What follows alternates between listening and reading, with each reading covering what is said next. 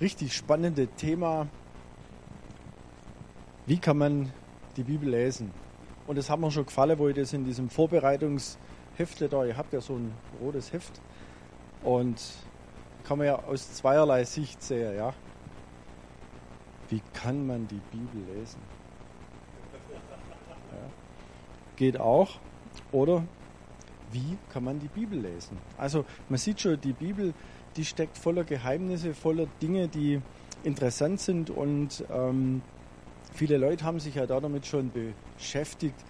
Was ist das überhaupt? Und manche sagen natürlich, so wie der Bertolt Brecht war es, glaube ich, der hat gesagt, das größte Märchenbuch der Welt. Aber andere sagen was anderes. Und ich denke, wenn man so die Bibel anschaut, dass da 1500 Jahre hat man da wohl braucht, so bis man die ganze Bücher beieinander gehabt hat. 66 sind es und über 40 Autoren und Autorinnen.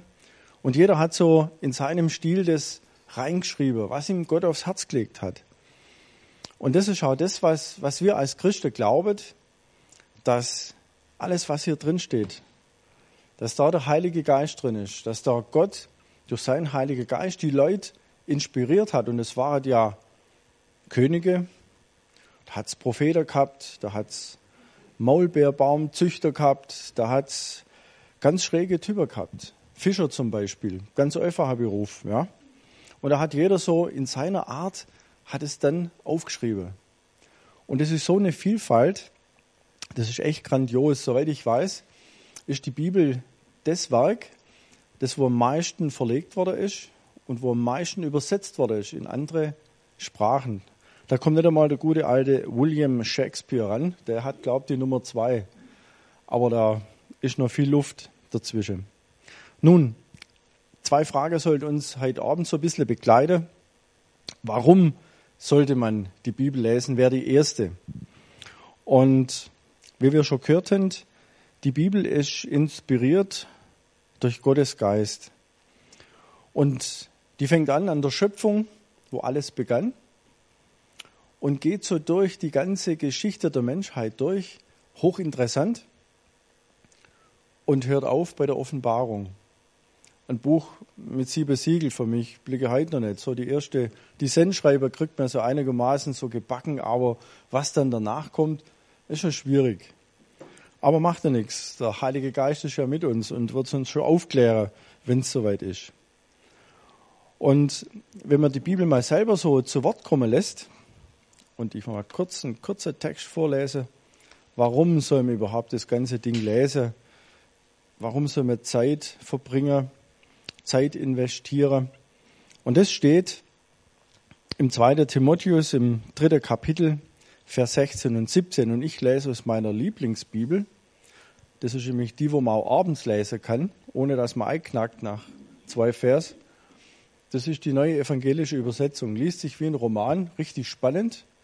Also da geht's richtig, macht richtig Spaß, das zu lesen. Kleine Empfehlung von mir. Also, wo war der Vers? 2. Timotheus 3, 16 und 17. Die ganze Schrift ist von Gottes Geist gegeben und von ihm erfüllt. Ihr Nutzen ist entsprechend. Sie lehrt uns die Wahrheit zu erkennen, überführt uns von der Sünde, bringt uns auf den richtigen Weg und erzieht uns zu einem Leben, wie es Gott gefällt. Mit der Schrift ist der Mensch, der Gott gehört und ihm dient, allen seinen Aufgaben gewachsen und zu jedem guten Werk gerüstet. Geht's euch so? Wenn nicht, Bibellese. Ganz wichtig. Und zwar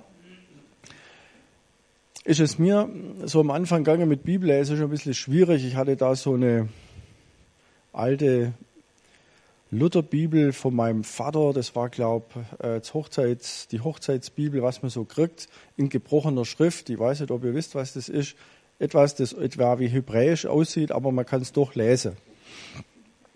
Von links nach rechts. Und ähm, diese Bibel, das war schon schwierig, manche Dinge zu verstehen. Und interessanterweise aber hat ein Bibelvers, wegen dem habe ich mich bekehrt weil Gottes Geist da drin ist und der spricht uns an, der holt uns ab in den Situationen, wo wir sind. Und meine Mutter hat ins Konfirmationsbuch, äh, ins Gesangbuch, so muss ich sagen, hat sie den Vers aus dem 37. Psalm, befiehl dem Herrn deine Wege und hoffe auf ihn, er wird's wohl machen, neigeschrieben. Jetzt so als Teenie, ja, da vergisst es, ja gut, man kann ja viel neischreiben. Wichtig ist Kohle an der Konfirmation, war für mich da wichtig. Und dann war es so, dass ich dann hierher gekommen bin, VM, das ist auch schon eine Weile her, und wollte es mal so angucken mit meinem Freund, der hat mich da mitgeschleppt.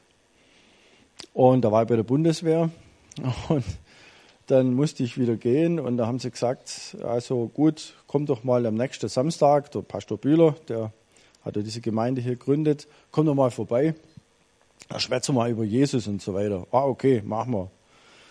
Nun gut, beim Dienst fürs Vaterland ist mir was Dummes passiert. Irgendeiner hat mir ein Radiergummi aufs Auge geschmissen und da habe ich nichts mehr gesehen und war dann ein bisschen außer Gefecht gesetzt und hatte vorher noch im Jugendkeller hier unten die Jungs und Mädels so mal anguckt, was das für komische Typen sind. Die Christen sind ja manchmal ein bisschen seltsam, habe ich mir so gedacht. Aber die war eigentlich ganz in Ordnung. Es hat äh, Himbeereis mit äh, Vanillegeber und Himbeereis mit Vanille. Cooler Versprecher.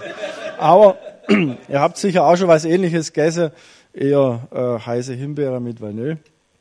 Und dann ist es so gewesen, dass eben ich äh, da nicht wieder hingehen konnte, aber die haben mich besucht bei der Bundeswehr mit, mit dem VW-Bus, haben mich total weggehauen, weil so hat sich noch keiner um mich gekümmert. Ja, ich denke, was wolle die? Mir war schon fast peinlich. Kannst natürlich nicht abhauen, liegst im Bett und da kommt so ganze Corona zur Tür rein und unser Pastor Bühler, der, der gleich betet, gell. Das war mir voll peinlich. Dann vorne die Offiziere und alles und betet er mit mir. Aber es war schon cool, weil dann haben sie mir Büchle gegeben und da ist Folgendes drin gestanden. Äh, Kreuz und die Messerhelden, so ein uraltes Buch, ich weiß nicht, ob ihr das kennt. Und da ist dann äh, drin gestanden, dass der David Wilkerson, der hat nicht gewusst, was er machen soll. Dann hat er seine Bibel genommen und hat so eine Art Bibelroulette gemacht, ja. Kiste zu, aufgeschlagen und gelesen und da hat zu ihm gesprochen. Ich denke, das machst du jetzt auch. Habe alle Zettel und was da äh, Ding drin war, habe ich raus da, weil die Bibel, die hat mein alter Kumpel, der Thomas, hat die mitgebracht, die soll da mal drin lesen, habe ich nicht gemacht. Da habe ich es dann doch gemacht und zack, schlag auf, fang oben rechts an zum Lesen, bleib im Lande und nähre dich redlich, befiehl dem Herrn deine Wege und denk, ja, das gibt's ja nicht. Und auf dessen habe ich mich dann bekehrt. Und immer wieder ist die Bibel mit verschiedenen Vers über meinen Weg gelaufen und hat mir immer wieder Trost gegeben, hat mir immer wieder geholfen. Und das ist auch das, warum man die Bibel lesen sollte. Weil die kann einen in jeder Situation abholen, helfen, das geben, was man gerade braucht. Ich weiß noch genau, wo meine Mutter dann gestorben ist. Wir waren gerade sechs Wochen verheiratet, stirbt meine Mutter. Und ein Vierteljahr später stirbt mein, mein Stiefvater. Und da bist du plötzlich Leute, denkst, hey, was geht ab, was soll denn das und so. Und da habe ich die Psalmen gelesen und da ist genau die Situation drin gestanden, in der ich gesteckt bin und auch mein Stiefvater und meine Mutter, weil ich nicht gewusst, wo sind die jetzt, treffe die mal. Sind die im Himmel oder nicht? Das ist ja ganz arg schwierig. Oder wo mein Sohn geboren ist mit sieben Monaten, das war auch nicht so einfach. Der ist dann da oben in dieser Box da drin gelegen, das war schon heftig. Und an diesem Tag, wo er geboren ist, da gibt es ja die Losungen, ich weiß nicht, kennt ihr die Losungen? Ist das ein Begriff? Von der Harrerhuder Brüdergemeinde, die geben immer so Bibelverse raus. Und an dem Tag ist drinnen gestanden, am 29.01.2001, äh, das geknickte Rohr werde ich nicht brechen und den glimmenden Docht werde ich nicht erlöschen. Das hat mich schon umgehauen, wenn du so ein Kind da drin siehst und lauter Schläuchle und hör nicht auf. Und so hat immer wieder Gott ganz konkret in mein Leben eingesprochen. Und das ist das, warum man die Bibel lesen sollte, weil das ihm einfach Kraft gibt, weil es ihm hilft. Und das ist eine ganz, ganz interessante Sache. Und zwar redet er persönlich zu uns. Der tröstet uns in all dem, wo wir nicht so mit dem Leben klarkommen. Jetzt ist natürlich die, die, die Frage, die zweite wäre die, wie lesen wir die Bibel? Und ganz wichtig ist es, so mache ich es zumindest, ich muss mir immer Zeit einplanen, weil ich denke, gut, Bibel lesen mache ich schon, aber irgendwann hast du auch keinen Bock oder bist müde oder ist irgendwas anders. Wichtig ist, Zeit einplanen. Und das hat ja jeder so seinen eigenen Takt. Ja, der eine, der ist morgens wach, der andere nur müde, dafür ist der eine dann abends ein bisschen besser drauf, je nachdem, was man gegessen hat. Heute mit Linse ist auch schwierig, ob ich da noch was lese. Aber es ist einfach so, man muss sich das ein bisschen so zurechtlegen, für sich selber seinen Rhythmus finden. Aber ganz wichtig ist, Zeit einplanen. Und zwar soll das eine Gewohnheit werden. Ja? Man hat ja viele schlechte Gewohnheiten. Bibellese zählt zur gute Gewohnheit, denke ich mal. Und wichtig ist auch die Übersetzung. Also, wie gesagt, die der Hanna kann ich wärmstens empfehlen. Es gibt da noch andere. Weiß nicht, wer von euch hat eine Bibel? Super. Ah ja, jetzt. Ich bin schon verschrocken. Wer von euch hat eine Bibel? Okay. Und dann ist so, was mir jetzt hilft zum Beispiel, ich muss mir da immer ein bisschen zurückziehen, wenn ich das Ding lese. Also da kann ich auch nicht viele andere Dinge um mich herum haben, sonst kann ich mich da nicht so konzentrieren. Manche, die ziehen sich dann ein, wie es kommt. Also das ist ja jedem so selber überlassen. Aber wichtig ist einfach, dass man ein bisschen ungestört ist und dass man dann auch ein bisschen mit Methodik an die Sache rangeht. Und zwar wichtig wäre, dass man vielleicht auch vorher mal betet. Da bin ich gerade dabei, das einzuüben. Habe ich vorher nie gemacht. Ich habe immer gleich losgelesen.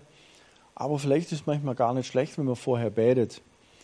Dass da man sich ein bisschen mehr darauf konzentriert und ich denke auch, dass der Herr Gebet erhört. Ja, manchmal kriegt man es einfach nicht in den Schädel rein oder man begreift es einfach nicht, was da so steht. Und dann ist ganz gut. Was auch hilft am Anfang, ich weiß nicht, wer liest regelmäßig von euch Bibel? Also regelmäßig kann auch alle drei Wochen sein. nee, Quatsch. Auf jeden Fall. Es ist so, ein kurzer Bibelabschnitt ist immer ganz hilfreich am Anfang, weil wenn man so viel Text hat, dann muss man also viel überlegen. Und dann, was habe ich jetzt wieder gelesen? Was war jetzt im zehnten Kapitel? Jetzt bin ich schon beim 18. Jetzt weiß ich es auch nicht mehr. Wer war jetzt der König? Wenn man so nennt, das ist einfach schwierig. Also lieber kleine Bregele, so wie mit der Linse, kleine Portionen, gut für die Verdauung, kleine Portionen Bibel, gut für die geistliche Verdauung. Ja? Manchen hilft auch ein Bibelleseplan, den müsst ihr eigentlich dabei haben. Wo ist meine? Egal, den habe ich von dir gekriegt. Das Brot heißt es. Auch ganz cool. Genau. Und das nutze ich mal gerade, weil äh, ich habe zuerst der Hesekiel gelesen und Hesekiel ist einfach. Habt ihr, habt ihr schon mal Hesekiel gelesen? Hesekiel, das ist so ein Prophet, Altes Testament, musst du mal lesen, wenn Technik begeistert bist.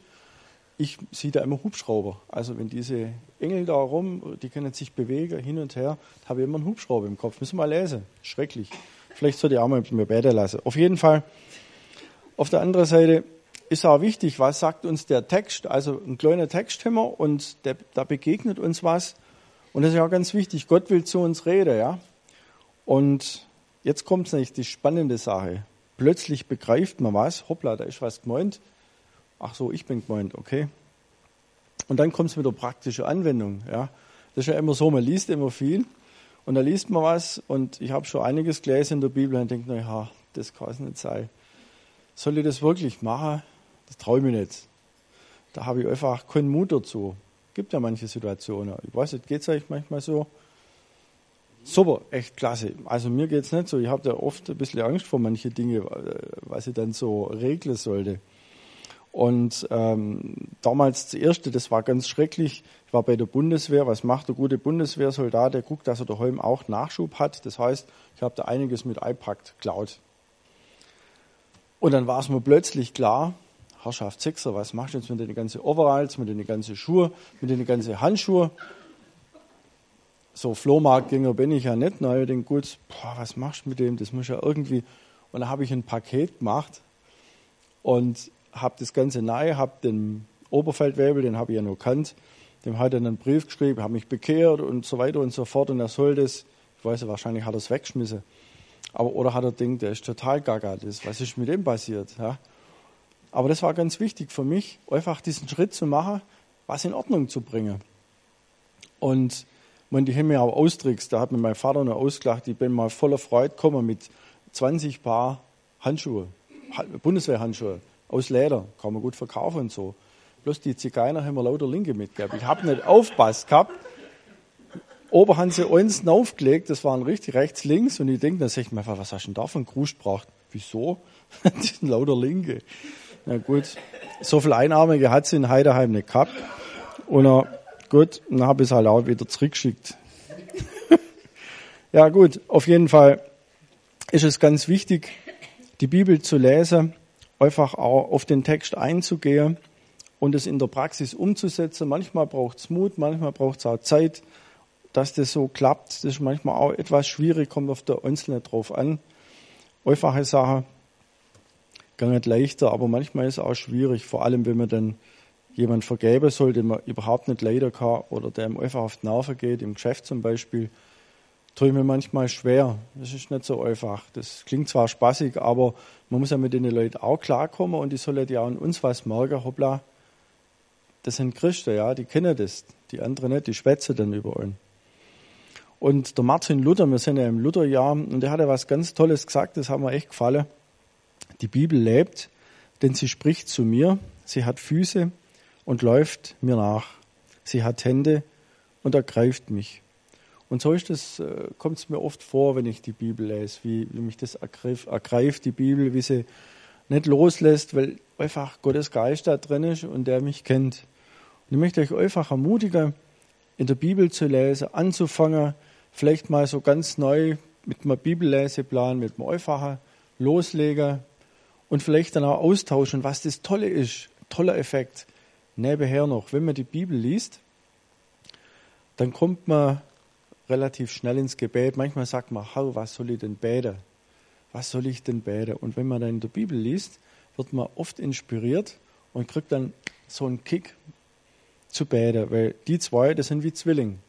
Gebet und Bibellese, das inspiriert. Und so bin ich am Ende, also nicht am Ende, sondern am Ende des Vortrags. Danke, dass keiner eingeschlafen ist, freut mich wirklich. Was gerade jetzt? Jetzt muss ich einen Witz neu kennen können.